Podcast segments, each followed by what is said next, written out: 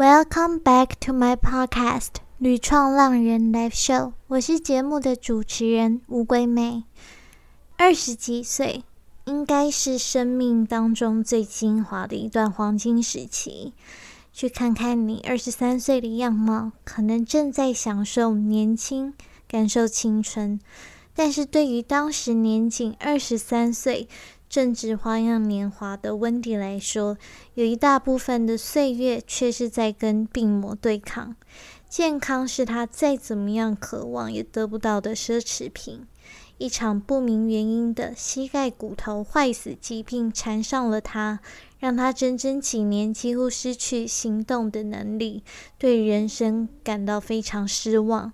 原本他毕业以后呢，就考上了公务员，计划要开始顺遂展开安稳的人生。在一夕之间，也因为这一场意外而变了调。后来，他透过运动找回生活的热情，也转职成为一名健身教练。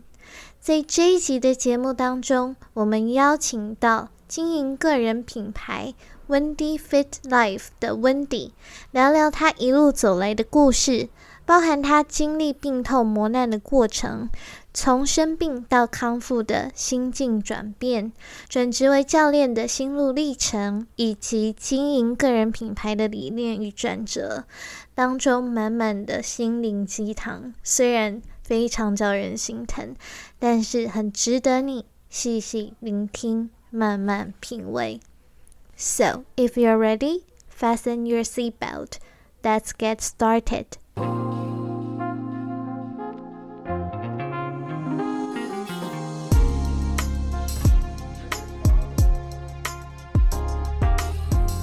今天很荣幸邀请到美女健身教练温迪。 从我第一次呢听见他的故事，我就决定有机会一定要邀请他上来节目跟大家分享。相信这一集会是非常心灵鸡汤的一集。那刚好冬天到了，大家应该准备要大肆进补一下了吧？所以，我们 without further ado，我们就请 Wendy 上来跟大家打个招呼。Hello，Wendy。Hello，大家好，我是 Wendy。然后我现在是一名健身教练，但是其实我在之前原本是一个公务人员，然后也当蛮长的时间，呃，然后这中途我经历到了我的脚受伤，然后坐轮椅大概两年多的时间，到我后来转职到现在成为健身教练，然后今天可以跟你们分享一下我的故事，然后相信应该会对正在低潮你们有点帮助。是这段故事真的非常的激励人心，从我第一次听到的时候就有这种感觉。嗯，而且其实 Wendy 用很简短的一段话来做自我介绍，不过我相信这一段过程其实是非常漫长的。对，那你现在是成为一名健身教练吗？对。你原本算是想要走一个比较安稳的路线，算是毕业以后就要当一个公务员，包铁饭碗。对，只是没有想到说看起来非常顺遂的人生，在一夕之间就出现了变化。对，你刚刚也有说到低潮嘛，你希望透过这样的。低潮的故事可以激励大家，所以你当时是碰到了什么事情，让你接下来的心情跟职涯可以说是一系跌到了谷底？真的，我是在二十三岁那一年的时候考上公务人员。那其实大家都知道，其实公务人他还是呃没有到很好考，所以那时候我是大学毕业后全职考生，然后准备了一年，然后好不容易考上了，然后就想说。好，那再来就是对我的未来会有一点期待，因为毕竟是进到下一个阶段。对，但是就在我考上公务员后的三个月，呃，我的脚不知道为什么就开始会觉得有点不太舒服。但是因为我还很年轻，所以基本上我去看医生的时候，大部分医生都是会觉得，哎，这就是小毛病，那就是多休息、复健，然后吃药就会好了。然后我那时候就是有点茫然，因为我就是真的越来越痛，到后来我是。没有办法走了，就是我只要一站起来，我的膝盖就会超级超级痛，就有点像是有蚂蚁在里面咬，就是你会觉得你的骨头好像一直被吃掉的感觉，就很不舒服。到后来我是已经开始坐轮椅了，然后有一些医生才会觉得，哎，好像不太对，怎么会这样？所以后来我嗯，那个时候台北各大医院几乎都去过了，像是台大、荣总、马街这种比较大。那后来是照到核磁共振才发现是一种什么股骨头的缺血性坏死，反正就是你膝盖骨头它就是会一直慢慢的被吃掉。但是其实那时候也不知道为什么，因为其实我们家并没有遗传史，然后其实我那时候是也没有什么在运动，所以也没有任何的运动伤害，也没有车祸，没有任何，所以那时候其实是会真的非常茫然，所以每天下班的时间就是一直在跑医院，然后二十三岁很年轻，所以那时候其实我不太敢跟朋友联络。因为其实这时候大家都是在享受他们的青春嘛，但是其实那时候我下班就是一直在跑医院，然后记得那时候我抽血，因为要检查到底为什么会是这样，我抽血抽到我的手臂那边已经抽不出来，那医生就说那不然就要抽手背喽，所以就是手背就是很薄的那边，就是抽那边的时候非常非常的痛，很敏感，是不是？对啊，因为手背那边其实很薄。血管非常的，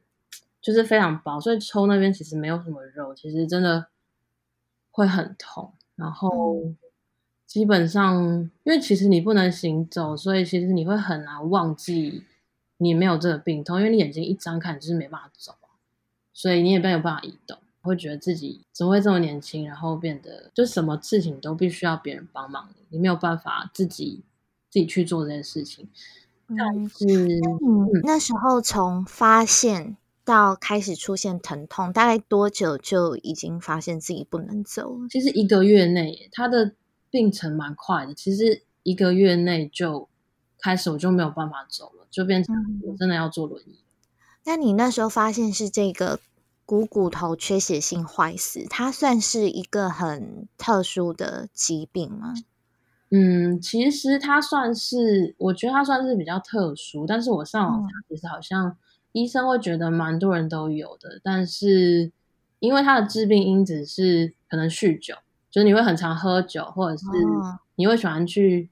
可能很常去潜水到非常深的地方，但它发生几率还是非常非常低啦。但是，嗯，其实这两个部分我都没有。嗯，所以他的症状就是最严重是。完全不能走路，嗯，因为它等于是你的骨头，就是会一直一直被吃掉，被吃掉，所以就有点像是你照片子的时候，你会发现你的骨头会有缺洞，嗯，然后它停不下来，它就是会一直一直往下坏下去，就是整个坏掉。而且我那时候是左脚坏完之后，我右脚也坏了，所以我是两脚的膝盖其实那时候都坏了，嗯，就是不明原因。去医院就发现变成这样子，对，因为其实你一站起来的时候，你的膝盖必须承受你的体重嘛，所以一站起来，它只要一有压力的时候，它就非常非常的痛，因为基本上它里面的骨头都是已经坏死掉了。哼哼哼，对，那等于说你那时候一个月内开始一连串这些症状出来以后，是变成你的家人要开始动员来照顾你，对，就变成。其实那时候刚考上工人，所以其实是没有什么假的。那时候其实我真的是已经病假都请完了，我创下我们 单位史上第一个，就是才刚去报道，然后就已经用到延长病假，然后请到就是没有办法再请了。因为其实像我这种状况，其实是没有办法申请留职停薪的，因为也不是癌症，最多可以停多久？就是要主管签，就是你要。写公文，然后看主管要给你多久。嗯，所以他其实，我觉得那时候的痛苦是，你说生理上的痛苦，其实你心理上面还是会有一种压力。对，就是因为你还是要跑公文，要看主管愿意放行你多久。我后来是主管让我延长病假三个月，然后后来没办法，真的没有办法再请了，因为没有人刚考上，然后刚去报道，然后就请请的这么严，就是这么的长。所以后来就是变成就只能坐着轮椅去上班。所以那时候是我爸每天会开车在我家单位单位的门口，然后呢，我妈再把我推进办公室，然后剩下的在办公室里面就是尽量都不移动。那如果真的要移动的话，就是自己推着轮椅出去嘛。然后因为真的蛮显眼，所以很多人看到就会一直问说：“哎，为什么你会做轮椅？为什么你会这样？”然后其实还蛮怕别人问的，因为大家都会说：“哎，你这么年轻怎么会这样？”然后就是会不想再回答这个问题，这样子。哦，我可以理解那种感受，那种眼光跟那些问题，你可能都觉得非常的厌烦了。对，心里面的那种痛，你都根本不知道要怎么样去面对嘛。对，然后会希望别人不要再问了，但是很难啦。大家可能会想要关心，但其实我觉得是伤疤一次一次的重复的感觉。那你那时候刚开始遇到这样子的事情，尤其是除了你自己之外，第一个要面对的就是你的家人。对，他们第一时间听到这件事情的时候，反应是什么？嗯，我觉得能够走过这一段，也算是家人帮蛮大的忙。那时候我妈就是说，反正她不管花多少钱，她不管找多少个医生。呃，她就是一定要让我想办法可以好起来，因为其实大部分的人啊，如果是像我这样的话，很多就会直接要换人工关节了。可是那时候我才二十三岁，然后其实人工关节它是有使用的期限的，就是它可能一段时间之后，它可能会需要再换一次。所以如果说二十三之后我就马上换，也许我到三十几岁的时候，我就会面临我可能又要再换一次。那。基本上是得到这个病之后，大部分的人都会没有办法选择去换人工关节吗？就是可能看医医生会做一个手术，但是那个手术就是要看运气，就是你看你的骨头它会不会恢复正常再长回来。那如果运气没有那么好的话，基本上医生就会直接让你换。那它的成功几率是不高的吗？这个手术？嗯，就是没有很高，其实。我所以风险蛮大的，大部分就是可能就是可以换了嘛，就换个关节这样。那等于说你这段时间真的都是靠爸妈蛮大的一个支持，才算心里面有比较大的力量可以去抗衡这样子的病。对，因为我妈不会在我面前哭，所以就是我也尽量让自己坚强一点，想说啊，爸妈都已经这么。这么辛苦了，然后因为我妈在那一年其实老蛮多的，就是在我身边的时候，我妈真的就是瞬间老的很快。妈妈真的是很坚强，很伟大。嗯，那你刚刚有提到说，很多人看到你这样子，尤其是你的同事啊，你身边的人，除了你爸妈之外，他们可能会很好奇，用询问的方式来关心你。你那时候如果是，比如说在路上。光天化日之下，大家看到你可能坐着轮椅啊，你有没有很害怕说别人的眼光向你投射过来这样子的问题？会，就是其实那时候我还没有坚强到很坦然自己生病的这一件事，所以我印象很深，是我那时候真的太久就是都没有出门，就是下班之后除了去医院，我就因为其实，在医院里面坐轮椅，相较起来在路上其实比较不会这么奇怪，所以我不太。出门下班之后跟医院以外的时间我不太出门。印象蛮深是有一次出门，然后就是在无意景之下，忽然遇到就是以前的一个同学，我当下就是吓到，然后立刻就是跟我妈说，赶快把我推走。然后因为朋友就是二十几岁，打扮的漂漂亮亮，然后我自己就坐在轮椅上，所以其实我当下是反应不过来的，我就跟我妈说，赶快把我推走。嗯，你不想要让他看到你这个样子。当时就是，我觉得我人生大概好像有点停住了。你是不是已经开始想说，我这辈子是不是下半辈子都没有办法走路了？有没有已经想到这样子的状况？有，然后不太不太敢去想什么梦想，或者是以后要做什么事。所以你当时已经真的是已经到人生的一个 最谷底、最谷底。印象很深，那时候医生跟我说，不会有人一脚。得了之后又在另外一脚又得，但是我那时候就真的就是一脚得完之后照另外一脚的时候又得，所以那时候看到骗子的时候，我们就是都有点沉默，因为就是真的没有想到。你那时候是自己一个人去看医生面对这个，还是说是你的父母陪你去的？基本上就是我我爸妈，因为他们嗯，所以他们是等于都是第一时间跟你一起承受这个消息。哇，这真的是晴天霹雳！现在讲是还蛮轻轻带过的，但是那段时间我真的是觉得哦很恐怖。真的很恐怖。那你经历了这一段生病，一直到康复期，总共是多久的时间？其实断断续续，你说从开始发病到脚开始慢慢复健恢复，三四年、四五年有诶，就是。嗯，可能你会开始稍微可以走，可是像如果说呢，那个时候我想要从我家自己走到捷运站，我没有办法，就是我走一走，我会需要坐下休息，或是你说去什么游乐园玩这样子，我是完全没办法，就是我走一走，我一定要坐下来休息，走一走，我一定要坐下来休息。比如说从你家走到捷运站，大概是需要多久的时间？五到十分钟这种室外的路程，我是走不到的。所以你那时候会突然。觉得说以前我这么轻松就可以做得到的事，为什么现在连五分钟都要这么辛苦？对我那时候只有室内比较能走，然后室外的话，因为路会比较没有那么平。其实以前当你正常的时候，这些习以为常的事情，嗯，你根本就不会觉得这个有怎么样。对。可是等到嗯真的生病的时候，就发现天哪，这超简单，这五分钟，可是我走不完，就是我要分很久时间我才能走完。嗯，就还。从这段时间之后，你意识到哦，原来失去了原本的东西这件事情很可怕。但是你也因为这一场病，在后面去考上了证照吗？对对，然后成为健身教练，到现在其实是你有能力教别人怎么样运动。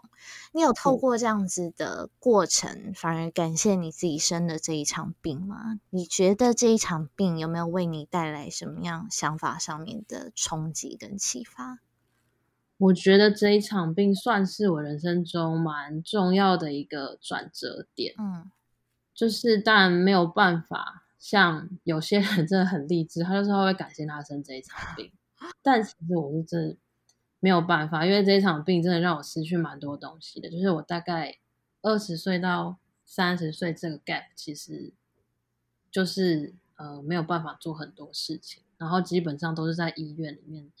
度过的。可是如果不是因为生这一场病的话，其实我是不会去接触到健身这件事的，因为其实我当初。嗯，在医院治疗，然后有复健，但是因为我那时候真的太久没有走路了，所以我的肌肉其实萎缩的蛮严重的，所以变成我需要复健，我需要做一些肌力训练，我才有办法有可能恢复我的日常的这种行动能力。嗯，对，所以我才会开始接触到健身。然后，其实一开始我并不觉得这个可以真的让我恢复到哪里啦，我那时候只是。嗯，死马当活马医，就是那时候我妈带我去市立的运动中心，然后做一台可能很简单的练习腿部肌力训练的一个机器。然后当时是有一个教练来跟我聊天，他问我说：“哎，为什么我要做这个？”我稍微跟他讲了一下之后，嗯，他就说：“那不然你要不要试看看健身？”所以，我后来其实是跟着他，然后一步一步慢慢的恢复。然后其实我这是我当初根本就没有想到，而且其实在这中间，其实我是有想要找过教练的，但是我那时候状况，大部分教练听到基本上会就会吓到，因为其实我是高风险。嗯。然后我记得那时候我妈还跟那教练讲说：“我女儿绝对不可以再受伤了，你绝对不可以再让她 警告她。”对。然后他说他现在很不堪一击哦，他说。就是你绝对不可以再让他受伤，所以其实我那时候状况，其实很多教练是不敢接的。嗯，但是我那时候那个教练，他给我一个很坚定的安全感，他就跟我说：“你不用担心。”他说他的专长或者是他带来客群可能都是老年人居多，嗯，所以他说你跟着我没有问题。所以我其实当下没有很相信他啦，但是因为反正都这样了，我就试看看。其实我有很长一段时间是没有办法上外面那种蹲式马桶。因为蹲本身对膝盖来说负担就是会比较大一点点，更何况是蹲式马桶，它是会整个蹲下去的，所以相对来说那个弯曲角度对我来说那是不可能，那超痛。嗯，但是我后来居然慢慢就是可以蹲，然后可以开始恢复我的日常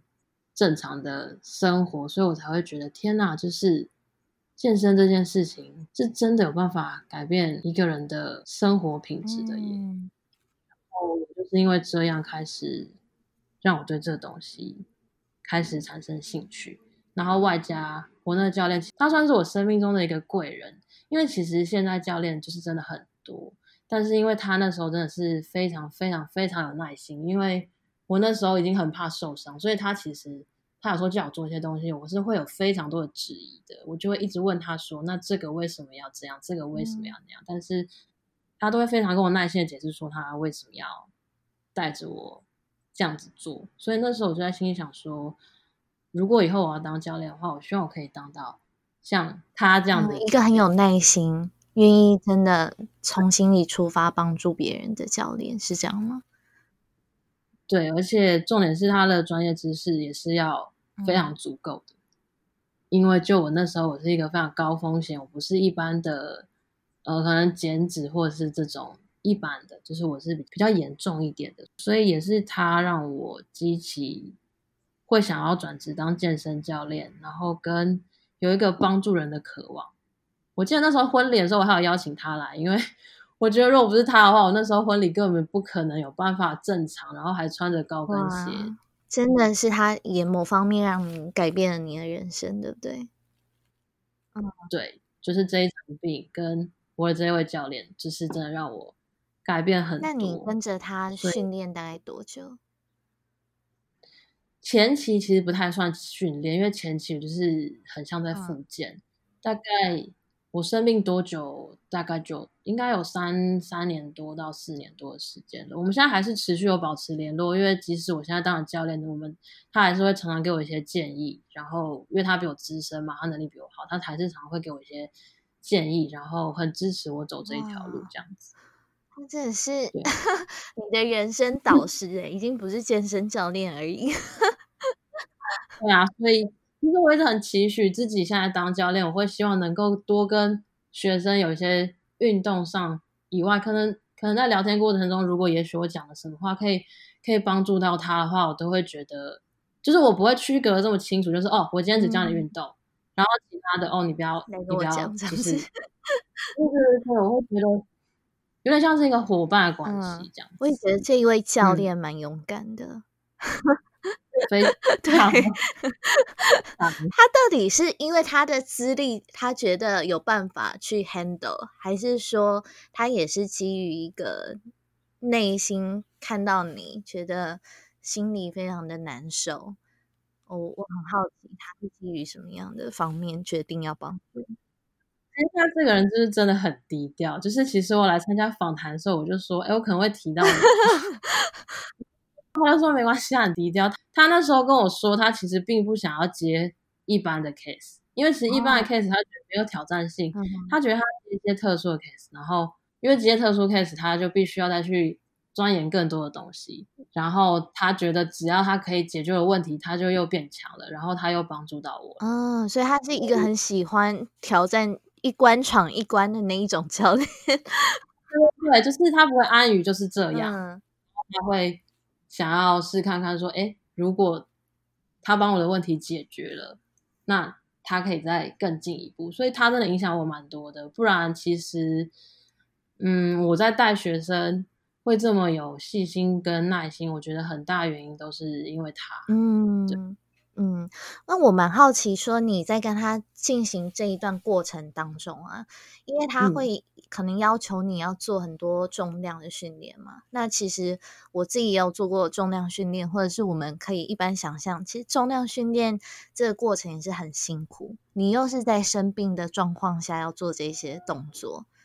嗯，有没有在过程当中其实是嗯很不舒服的啊，或者是说哪边很难受的啊？嗯，应该说，因为我前期其实受伤，所以我不太能像一般人做那样的重量，所以我一开始做的其实有点像是 老人家那种 物件的感觉。但是因为我不安全感真的超重的，因为我就是不能再受伤了嘛。但是他会跟我解释他为什么要这样子安排，嗯，就他会告诉我为什么，嗯，所以知道为什么之后，我就会知道说，哦，那我为什么要这样做？所以我觉得是他有给我到那一份的安全感，所以我现在在带学生的时候，我都会尽量跟学生说，我为什么要你做这个动作，或是我为什么现在要给你加重量了，我为什么要怎么样怎么样？因为我觉得要知道为什么，你才会比较有动力继续做下去。嗯，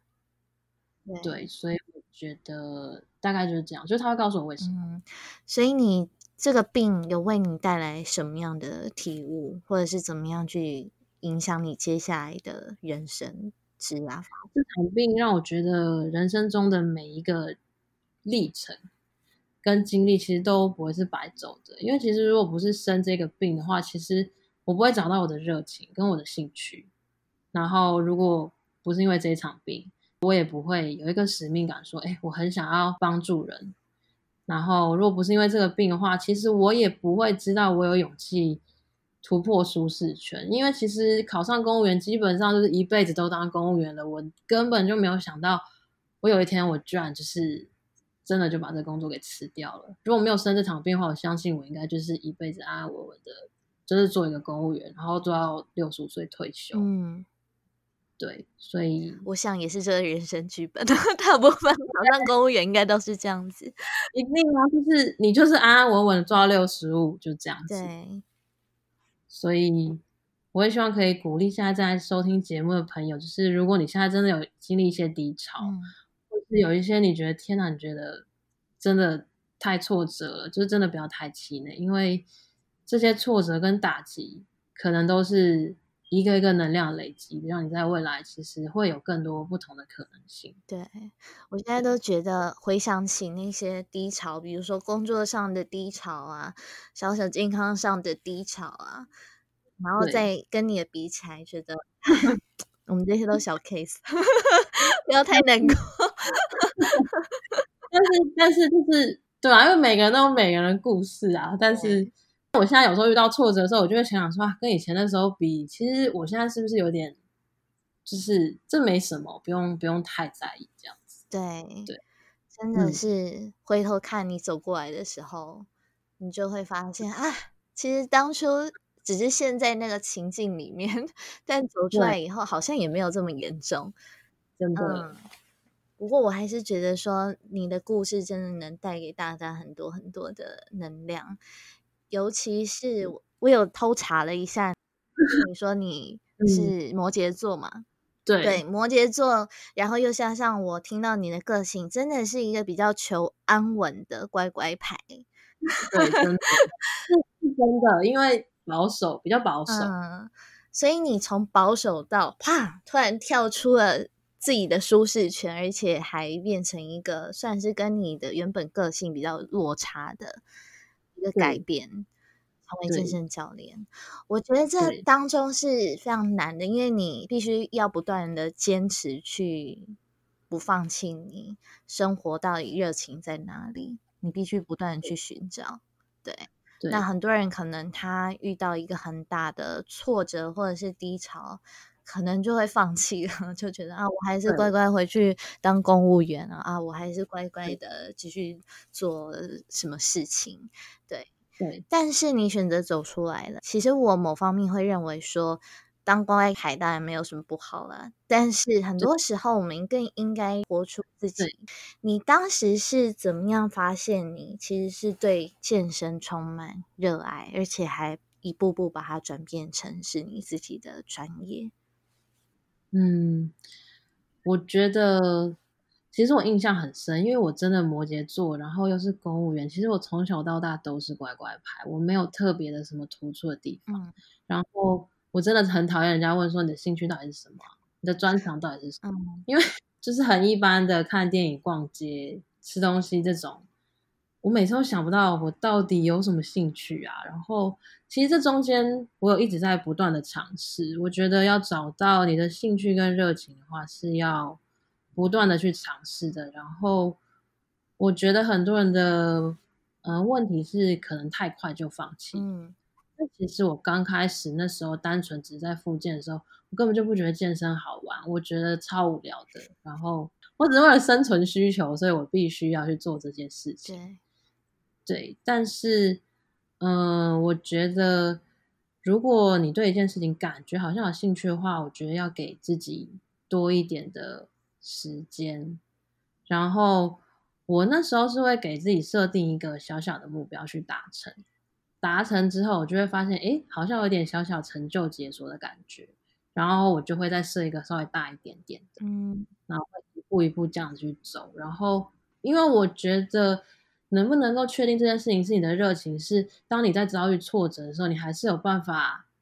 坚持继续做这件事情，嗯，那才能确定说这个是你的热情所在。你可以给我们一点小例子吗？比如说，你发现，哎，你好像对健身有一点点兴趣的时候，你是怎么样给自己设定小目标的？或者你给自己设定了什么样的小目标去达成？我直接讲一个比较具 体的大目标好了，好，因为那时候觉得健身好像还不错，嗯好像蛮有趣的。然后那时候就想说，可是健身我们只是就是比较像是运动嘛，但是我对它背后的学理知识，它的最后的理论是什么，我其实是不知道。所以那时候就想说，我对健身有兴趣，不然我去考一张证照看看，因为毕竟是需要去念一些专业科目。那我去念这些专业科目的话，如果我也有兴趣的话，那就表示我是真的对这件事情是非常有热情的。所以那时候我查了一下，我就跑去报名。嗯，然后那时候其实我看到课本的时候，我有点想说，就是还是先不要报。我记得要考一些解剖的东西，对不对？对，就是我们就是课本真的超厚，因为我考的是还有那 AC，课本哦，可怕。我们考 AC 嘛，然后我其实是念英文系的，所以其实我根本就不是本科系，我根本就不是念什么体育相关出来的。我那时候看课本超厚，但解剖学、运动生理学还有这种什么机动学这种都是基本的。我那时候看到的时候想说，还是先不要报好了。然后后来想说，不行啊，我要确认看看我是不是到底真的够足够喜欢这个东西，所以我就报下去了。然后那个时候是在新竹上课。然后它是每个六日的早上八点要上到晚上五点这样子，每个六日。嗯然后我就是每个六日这样去，然后我就发现，如果你真的喜欢一个东西的时候，就算是它真的很难，可是你会想要去学会它、欸。我记得那时候老师在上解剖学，在上运动生理学的时候，我觉得我听得超 津津有味的。我觉得天哪，这也太有趣了。哎，出乎你的意料之外。对，就是我完全那时候，因为我是又是文组的，所以基本上这些东西我根本就没兴趣。嗯可是我没有想到，哎，如果你真的喜欢一个东西的时候，它虽然很难，可是你真的会一直想要不断不断的研究下去。我记得那时候我下课都会一直去问老师问题，因为我不懂嘛，我就会觉得我学费都交了，如果我可以从老师那边学到更多的话，那我就赚到了。我问到老师那时候说，让我休息一下。结果是老师被你吓到。对，问老师就说让我休息一下，我们等下下一节再看什么。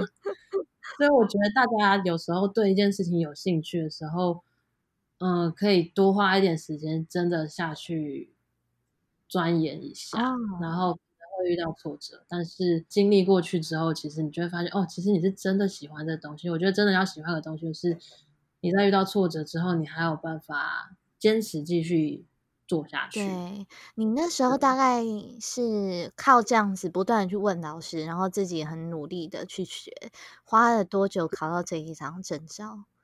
我们那一张其实它是我记得是六周啊，嗯六周还是八周就要上完课了，嗯然后就直接考试了，过一个礼拜就直接考。哦，过一个礼拜就直接上场。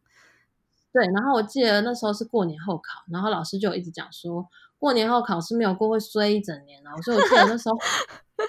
超压力超大，那时候过年的时候我都是爬起来看书啊什么的，因为其实我那时候已经结婚了，我那时候去婆家我要帮忙什么的，可是过完年后又要考试，所以我那时候是每天五点爬起来念书。天哪，这根本就是比学生还要 学生的。因为我觉得以前考公务员是因为你不得不，对，你要一份工作，所以你去考。可是当这件事情是你很热情的时候，你就会觉得你是为了你自己在学这些东西，你没有为了谁，就是为了你自己。嗯然后为什么后来会辞职？是因为我觉得我有活着的感觉。哦，你开始觉得这个这一次的对你的意义跟之前考公务员是完全不一样。有一个就是我只是为了要生存，我只是需要一份薪水，让我有办法养活自己。跟我发现我是真的有热情的时候，就像你真的有热情的时候，嗯，以前考公务员的时候，就是不得不得去念书，跟这种自己五点会爬起来念，然后再可能吃完饭做完，就是过年的一些要收尾的事情之后，赶快再进房间再念，那种感觉，我觉得不一样。你想要开始边旅行边工作，成为数位游牧吗？还是你想要不受地点限制，打造自由工作或远距工作的生活吗？乌龟妹即将推出部落格游牧学院的课程，这个课程主要会协助你开始利用部落格结合热情，一步步踏上边旅行边工作的旅程。除了课程以外，我还有更多与数位游牧有关的实用资源想要与你分享。如果你有兴趣，可以到下方的资讯栏订阅我的电子报，你就会收到最新的消息喽。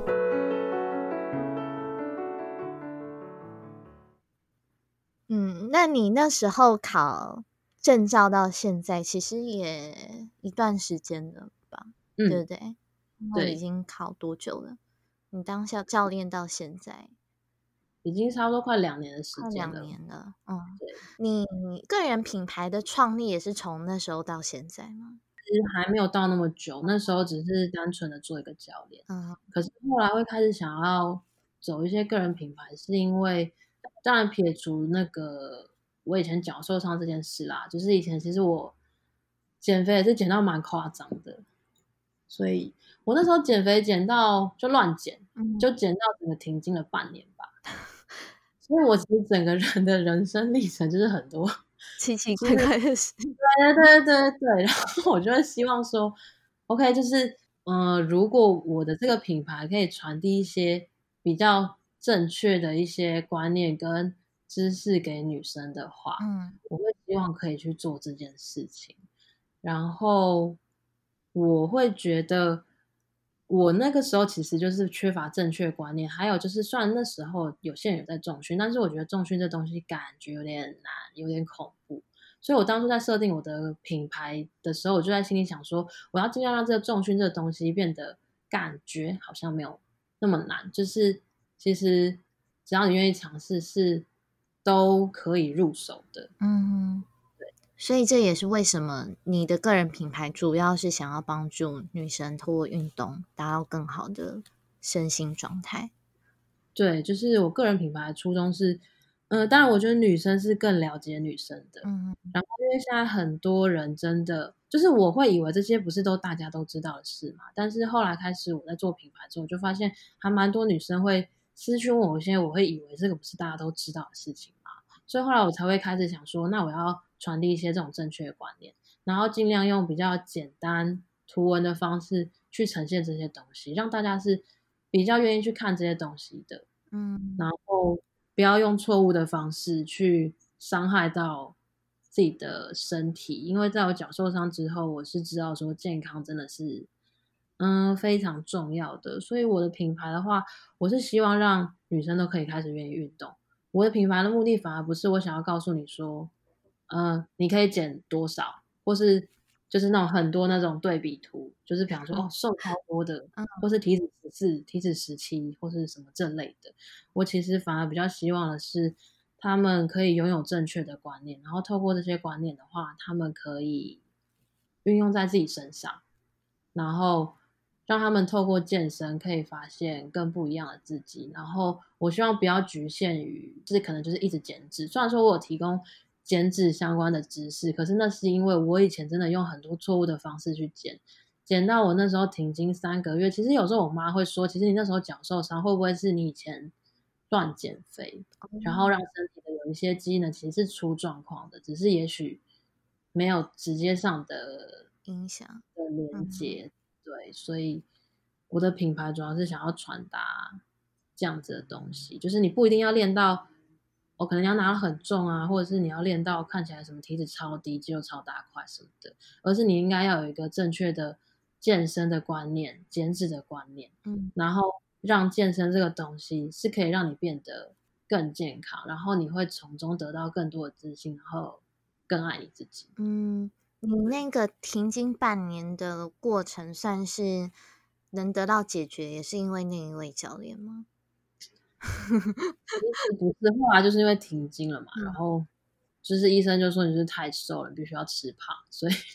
后来就是又吃胖了，所以当体重慢慢恢复之后，就是又再回来，因为我以前是减到真的太夸张，就是我以前是可以一天就只喝两杯拿铁就这样过日子，天啊！然后我对于都这样，其实我就是真的真的是很希望大家要好好的 爱自己，因为我后来有时候真的觉得，也许我那时候脚受伤真的是跟我年轻的时候我不爱我自己，然后我一直不断的在糟蹋他，我以为他受得了，可是其实身体他默默在抗议，只是他在某一个时间点他就一起爆发。但你那时候会这样子做，是因为你一直觉得自己还是太胖吗？对啊，可是其实我那时候真的已经很瘦了，就是。我那时候我一百六十八公分嘛，但是那时候好像四十七吧，但是我还是觉得自己胖。可是我后来觉得那是因为对自己内心的没有自信，才会导致你明明就这么瘦了，可是你还是想要不断的透过一直减肥、减肥、减肥、减肥，你才会觉得你好像有自信。像我现在其实比那个时候就是胖蛮多的啊，体重其实。也重蛮多的，可是我觉得我现在比较有自信，然后也比较爱自己，所以嗯，希望我的不管是脚受上的经历，还是我的减肥经历，都可以透过我的个人品牌去传达这个理念给这些女生，因为我相信一定还是有很多女生现在那种我一定要多瘦才好看，有有有啊，这个 这种状况真的蛮多的，对啊。不过我现在看到你的照片，那种散发的能量，我相信你真的已经脱胎换骨，跟以前差非常多。虽然我没有看过你以前的照片了，对，以前就是看起来 非常的，现在看起来非常活力满满的感觉。对啊，但是一般人现在看到我，可能还是觉得你现在还是瘦啊，对，瘦，但不一样的感觉，健康的瘦跟不健康的瘦是有很大的差别。因为我以前真的是减到，就是月经都不来了，我还是无法停止我的执着，就是我还是不吃东西啊。对，真的是要放过自己哈，好好放过自己，好好爱自己。嗯，所以你的使命算是就是帮助一些想要开始重训，但是不知道怎么做的女生，心里会有点怕怕的女生，然后让他们看到自己的转变。更有自信的自己，这样子，对，然后让他们觉得没有那么恐怖啦。嗯，你经营个人品牌到现在，你会觉得这算是你一个跟别人很不一样的点吗？因为像现在，其实 IG 上面你也不难发现，有很多的人都在经营跟健身有关的个人品牌。那你觉得自己的风格是什么？跟别人有什么不一样？我觉得我的风格是。我觉得我看起来比较亲民啦，嗯，然后感觉我比较不是，就算是上课，我也不是那种很强硬教练的角色，我不会一直跟他说，你饮食就是要控制啊，你就是应该要吃多少啊，你就是不能这样，你这样吃太多还是什么的。我觉得我风格就是比较亲民，然后我比较想要当，不管是粉丝还是就是我自己实体课的学生，我比较想要当成一个陪伴他们的角色，就是陪伴他们去成长。然后我为什么会一直用比较简单的图文去呈现这些正确的观念？是因为我会觉得，当他们有这些观念之后，他们其实就跟我以前带我那教练一样，嗯，当他们知道他们为什么要这样做之后，他们其实会比较，我觉得会比较有自信，愿意去尝试这件事情。就我比较少去在我贴文里面告诉你说你要怎么做，就是因为我觉得每个人适合的方式其实是不一样。呃，你如果觉得哪里有怎么样的话，有些人是会私讯，然后就是丢给我，然后我有时间的话会跟他聊，跟他讨论这样子。嗯，很细碎的东西，因为每个人的生活作息、他的身高体重、他的运动习惯什么的，真的比较不一样。嗯，那这一种就是可能在上课的时候会比较有办法去帮助到他们的。所以你会发现我的账号里面，我不是只有放运动的影片啦。就是我放蛮多知识跟观念的，因为我觉得观念才是所有的根本。就是你要知道你为什么要这样做，嗯，你要懂那个原因，你才会愿意继续坚持下去。因为不会有一个人他有办法在旁边就是一辈子就是一直盯着你这样子，所以我觉得我跟别人的差异就是用一些简单的图文带一些观念，然后运动影片的话，我是希望哎有大家愿意动起来，对，更清楚的呈现哈，对，然后分享一些我自己的我生命的故事，然后或是学生的故事，然后可以鼓励到 follow 的粉丝或者是其他人这样子。对我觉得你的个人品牌最。最大的一个亮点，真的就是你的故事。对你就是一个说故事的人。对，但是呃，你经营个人品牌，你说到现在大概快一年吗？其实我没有经营很久，很久。对对，还没有到很久。嗯，那你现在等于是说一边做教练，然后一边经营个人品牌，这两件事是你主要生活中的事情吗？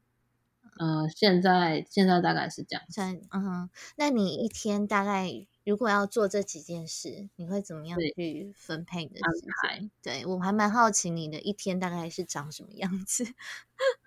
就是我还蛮常，我会用 Google 形式历，然后我的习惯是我这一周会跟下周所有的学生排好他们下周的上课时间，然后 Google 形式历，我就会先把学生的时间全部都排进去。所以会知道我还剩下多少我自己可以用的时间，嗯，然后再扣掉我可能自己要去运动或是有些其他杂事之外，这些剩下的时间，我就会拿来可能做贴文这样子，因为我还要花一点时间，就是有时候我们还要研习，还要上课这样子，所以我基本上都是用 Google 形式里，然后把学生要上课的时间，然后跟我已经既定好的排程放进去，然后剩下的时间就是有空档就是。拿来做个人品牌这样子，然后现实动态可能就是通勤或是有中间空档的时候做这样子。嗯哼，你有没有去算过说比例大概是怎么样？比如说你的个人品牌大概花了多少时间？你的主业大概花了多少时间？你花在学习又花了多少时间？主业还是真的花比较多时间，主业一天其实还是有到六到八个小时，有时候。十个小时，但是因为我本身很早起，对，所以我其实很长五六点就起来了，所以 那真的蛮，所以我的时间会比别人多一点，就是五六点的时间这种空白的时段，我通常会预留，嗯，大概五点到八点这个时间，就是可以来做一下个人品牌的东西，嗯。你有一个特别的仪式吗？比如说你那么早起来，有没有开始要嗯做一些什么伸展运动啊？还是说开始要静心啊？有没有一个个人的起床？有一个小小的，就是类似红举嘛，就是小小的。然后早上起来的话，就是我会先放音乐，然后在那边稍微静坐一下。再开始，我觉得有差啦，就是一整天的开始，我觉得有差。嗯，我也蛮好奇，说，呃，你从那时候不正常吃东西嘛，到现在调整到健康饮食，因为我觉得早餐算是一个也蛮重要的工作的仪式。你有好好吃早餐的习惯吗？你是怎么样去，比如说调配这一块？我早餐其实都吃的比较简单呢，因为有时候我们上课时间很满。嗯嗯，我早上其实大部分都是泡麦片比较多诶。我早餐其实都吃的很简，早上我大部分都是蛋白质会吃的多一点，嗯，然后碳水的话会稍微少一点点，因为接下来要上课或者自己要去训练的话，碳水吃的比较多会让我有点想要睡觉，反而不是因为跟减脂有没有关系，倒是还好。嗯，有时候其实我就是会。泡个牛奶麦片，然后再切个水果，其实就很简单的就就结束了啦。反而是中餐跟晚餐，我会稍微自己煮。如果自己煮的话，中餐跟晚餐我是比较注意。有时候早餐我就真的吃的很简单。所以早餐的蛋白质来源主要就是牛奶，牛奶或是有时候就是会泡个乳清这样子哦，然后或是蛋啊、鲔鱼罐头，嗯嗯。是很快速的蛋白质，但是优质的蛋白质来源。有时候我会吃外面早餐店。我其实现在饮食的话是比较弹性，不会像以前那样一定每天都要吃到巧克力这样子。没有给自己那么严格。对，就是大原则抓好就好，多原型食物或是蛋白质稍微吃的多一点啊之类的。对我真的也觉得说，如果早上吃太多碳水化合物会想要睡觉的话，好像真的可以改变一下那个比例，让蛋白质稍微多一点点。嗯，对，哇，那 自己私心想要知道，所以不小心问了一下。嗯，那其实聊那么多，我也蛮想知道说，像你刚刚有提到，你的教学模式是属于比较亲民的方式，但你其实到现在已经有差不多两年的时间，对，有没有教了那么多的学生当中，哪一个学生的故事是让你印象很深刻的？嗯，其实我觉得学生其实常常都会给我一些感动，就像我有一个学生，他是住林口，嗯，真的超级远的，但是他觉得健身跟重训这件事情，他觉得对他来说是很重要的，所以其实他都可以从很远的地方，然后特地把他的时间挪出来，然后来上课。你是在台北教课吗？对，我在台北，所以他过去大概要花多少时间？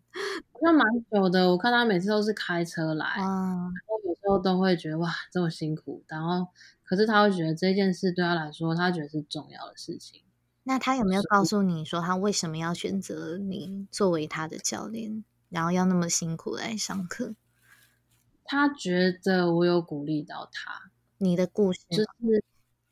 嗯，可能是整个任何传达，因为其实我在上课的时候，嗯，如果上课到了一定的段落，或是他们很累，组间休息的时候，我都会稍微跟他们聊聊。所以他其实那时候对于他的工作其实是很茫然的。然后他现在好像也才二三吧，就很小，嗯，他就是会蛮茫然的。有时候我就会跟他聊聊，然后，嗯，他可能就会有一些启发。所以也许他会觉得我给他的不只是。健身也给了他其他心理上面的支持，这样子，嗯，对。然后，所以我会觉得，其实如果当你真的有心要做一件事情的时候，其实你排除任何万难，你一定都会去做这件事情。那没有时间这种东西，其实是借口。你像我有个学生，他是护士，嗯，然后他是上大夜班的，加护病房的大夜班护士，所以他其实很累。但是他就是都还是坚持一周，就是一定要让自己运动到两次这样子。所以我觉得有时候会从学生身上看到，就是感动，就是你会觉得哇，如果有一个人他真的想要做一件事情的时候，其实任何事情都不会是借口。他常常上完课就直接就是快要睡着，这样因为他真的是大夜班，刚下班的时候来，然后因为他有多囊性卵巢，所以其实多囊性。的人天生就真的比较难减，会比一般人来的更辛苦一点点，但是他却还是愿意坚持，所以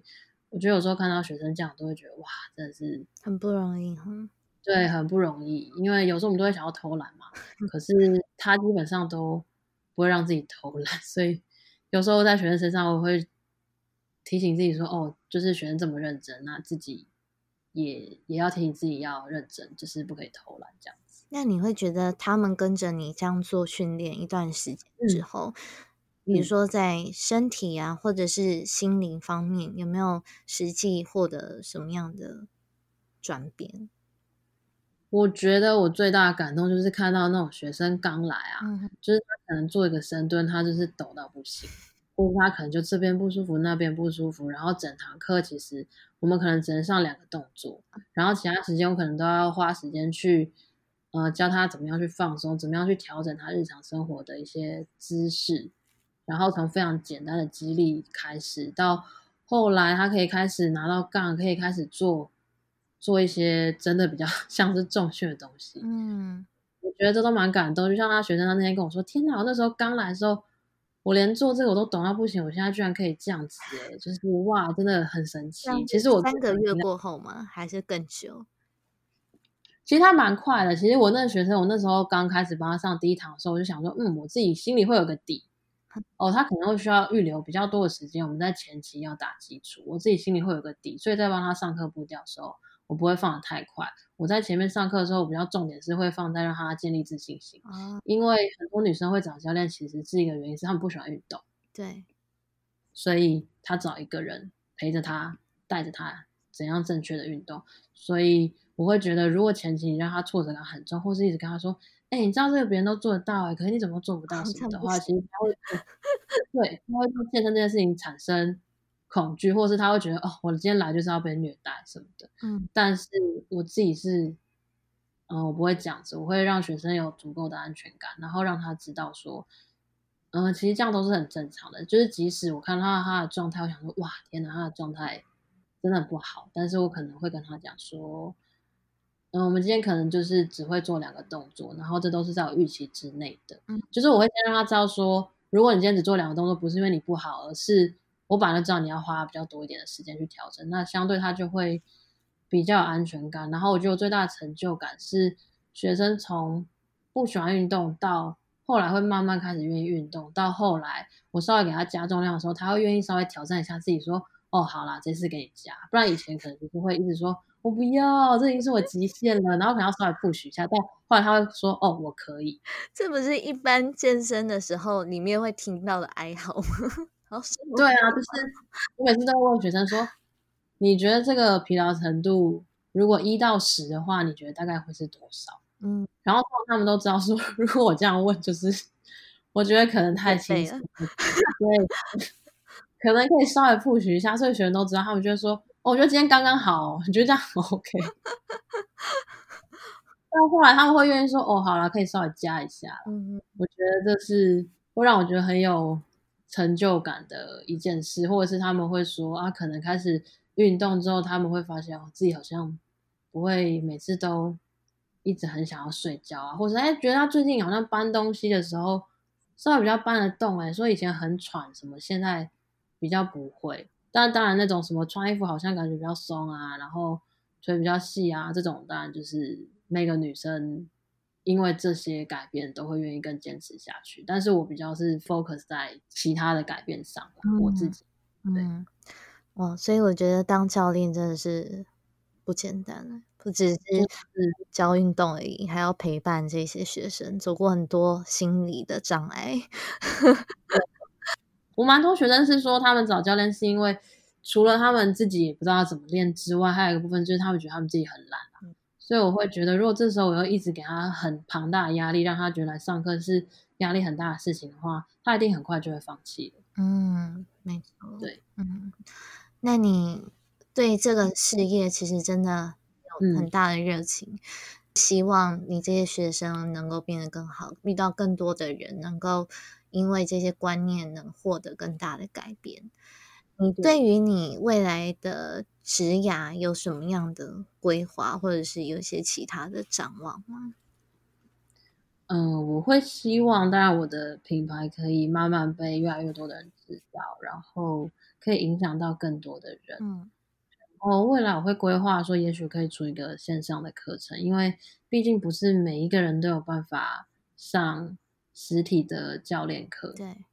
对，然后我会希望可以透过这些线上课程，也许可以让更多人有一整套比较系统、比较完整的知识，因为毕竟 IG 上面还是比较没有那么系统化，它还是比较属于比较零散一点的。然后，对我会希望，也许未来可以出个线上课程，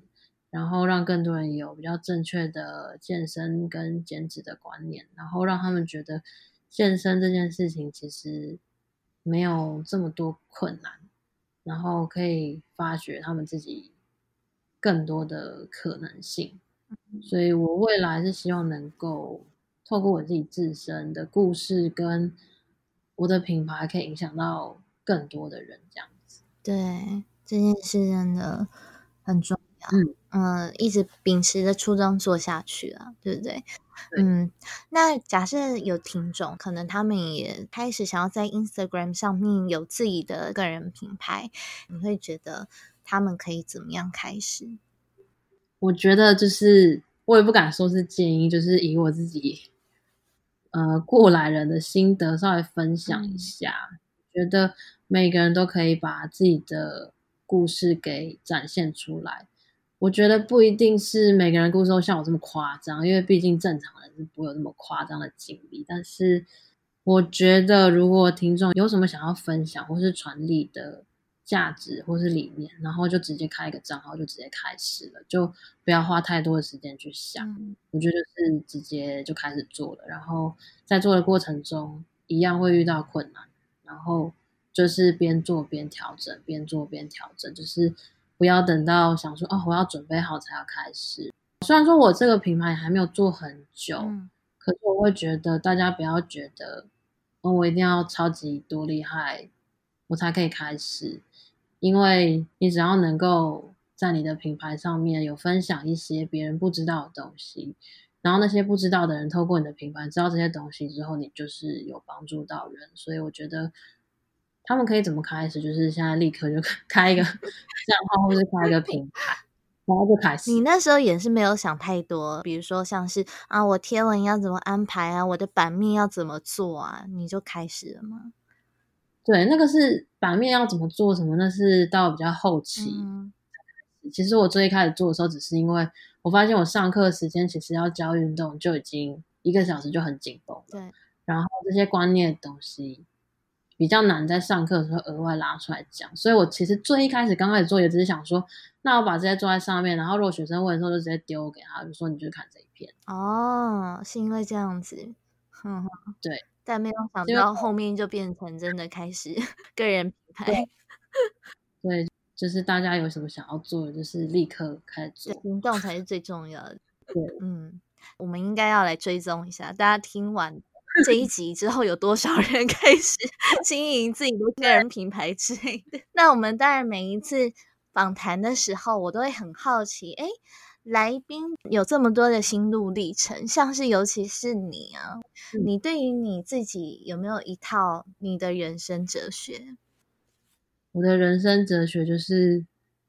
你喜欢的生活其实都藏在你不喜欢的改变里面。嗯。唯有行动做出改变，生活才能慢慢变成你想要的样子。嗯，对，不管你是想要变瘦、变健康，你都一定要付出一些努力。可能你要稍微去注重一下你吃的东西，或是你要开始去运动。然后这些改变你都会觉得不喜欢，因为会累、不舒服。可是你就是要做出这些改变，你才有可能慢慢变成你想要的样子。然后不要。只有年纪增长，但是其他事情都没有改变。对，而且我原本真的是超级乖乖牌，就是超级平凡的。所以如果连我也可以的话，那我觉得大家一定都可以。因为我那时候做这么大的转变的时候，我妈真的是吓坏。她应该是真的从头到尾完全看在眼里，然后看到你从一个可能基本上快要放弃你的人生，跳到变成一个很有自信的健身教练。对，就是真的，大家都可。嗯，所以他后来看到你变成这样子，他没有跟你分享一些内心话。我妈就是跟我说，她也是看到我自己有很努力的在在挣扎。因为当然当初的状况，我也可以选择，反正我就全盘放弃啊，我就就这样吧。但是我就是选择，我还是想要试看看有没有什么改变的可能性。对，然后你真的就走出来了。嗯，那如果说听众想要找到你的话，要去哪里跟你联系？然后你可不可以顺便跟大家说一下，你平常是在哪一个区域教课？就是大家如果想要找到我的话，可以搜寻我的 IG 账号，就是 Wendy，然后底线 Fit，然后底线 Life，就是 Wendy Fit Life 这样子。然后，嗯，如果对我课程有兴趣的话，可以私讯我。然后。我现在大部分都是在大安区附近上课，这样。对，其实我在跟温迪聊天的时候，有跟他说，啊，有机会我真的也很希望就 可以找你当教练，但那时候也是觉得啊，好像有一点距离。但我现在听到那位领口的学生，我突然觉得啊，好像自己有点太 很不 OK。其实距离近真的还是比较好啦，因为其实很多人放弃原因是距离太远，所以我觉得也可以找个距离近一点。嗯对，然后这也是未来为什么我会想要做线上课程，就是因为真的还是会有一些地区性的差别。那如果我想要帮到更多的人的话，也许线上课程这比较不会有呃区域上的限制性。对对，的确，嗯，那今天真的非常谢谢温迪。就像刚刚提到的，人生真的有很多的时刻，可能会让你感到失望或是绝望，但唯有像温迪今天走出来了，去改变自己的心态，才能为自己重新找到希望。那温迪的故事带给我们很多的力量啊，也见证了这一点。对我们希望今天的 节目呢，带给大家满满的心灵鸡汤。真的 也很谢谢，就是乌龟妹这一次找我来上这个访谈，可以让我分享我的故事，让更多人受到影响。哦，一定会的，一定会。OK，那我们就下次再见了，拜拜，拜拜。在这一集的节目当中，温迪和我们聊到几个重点：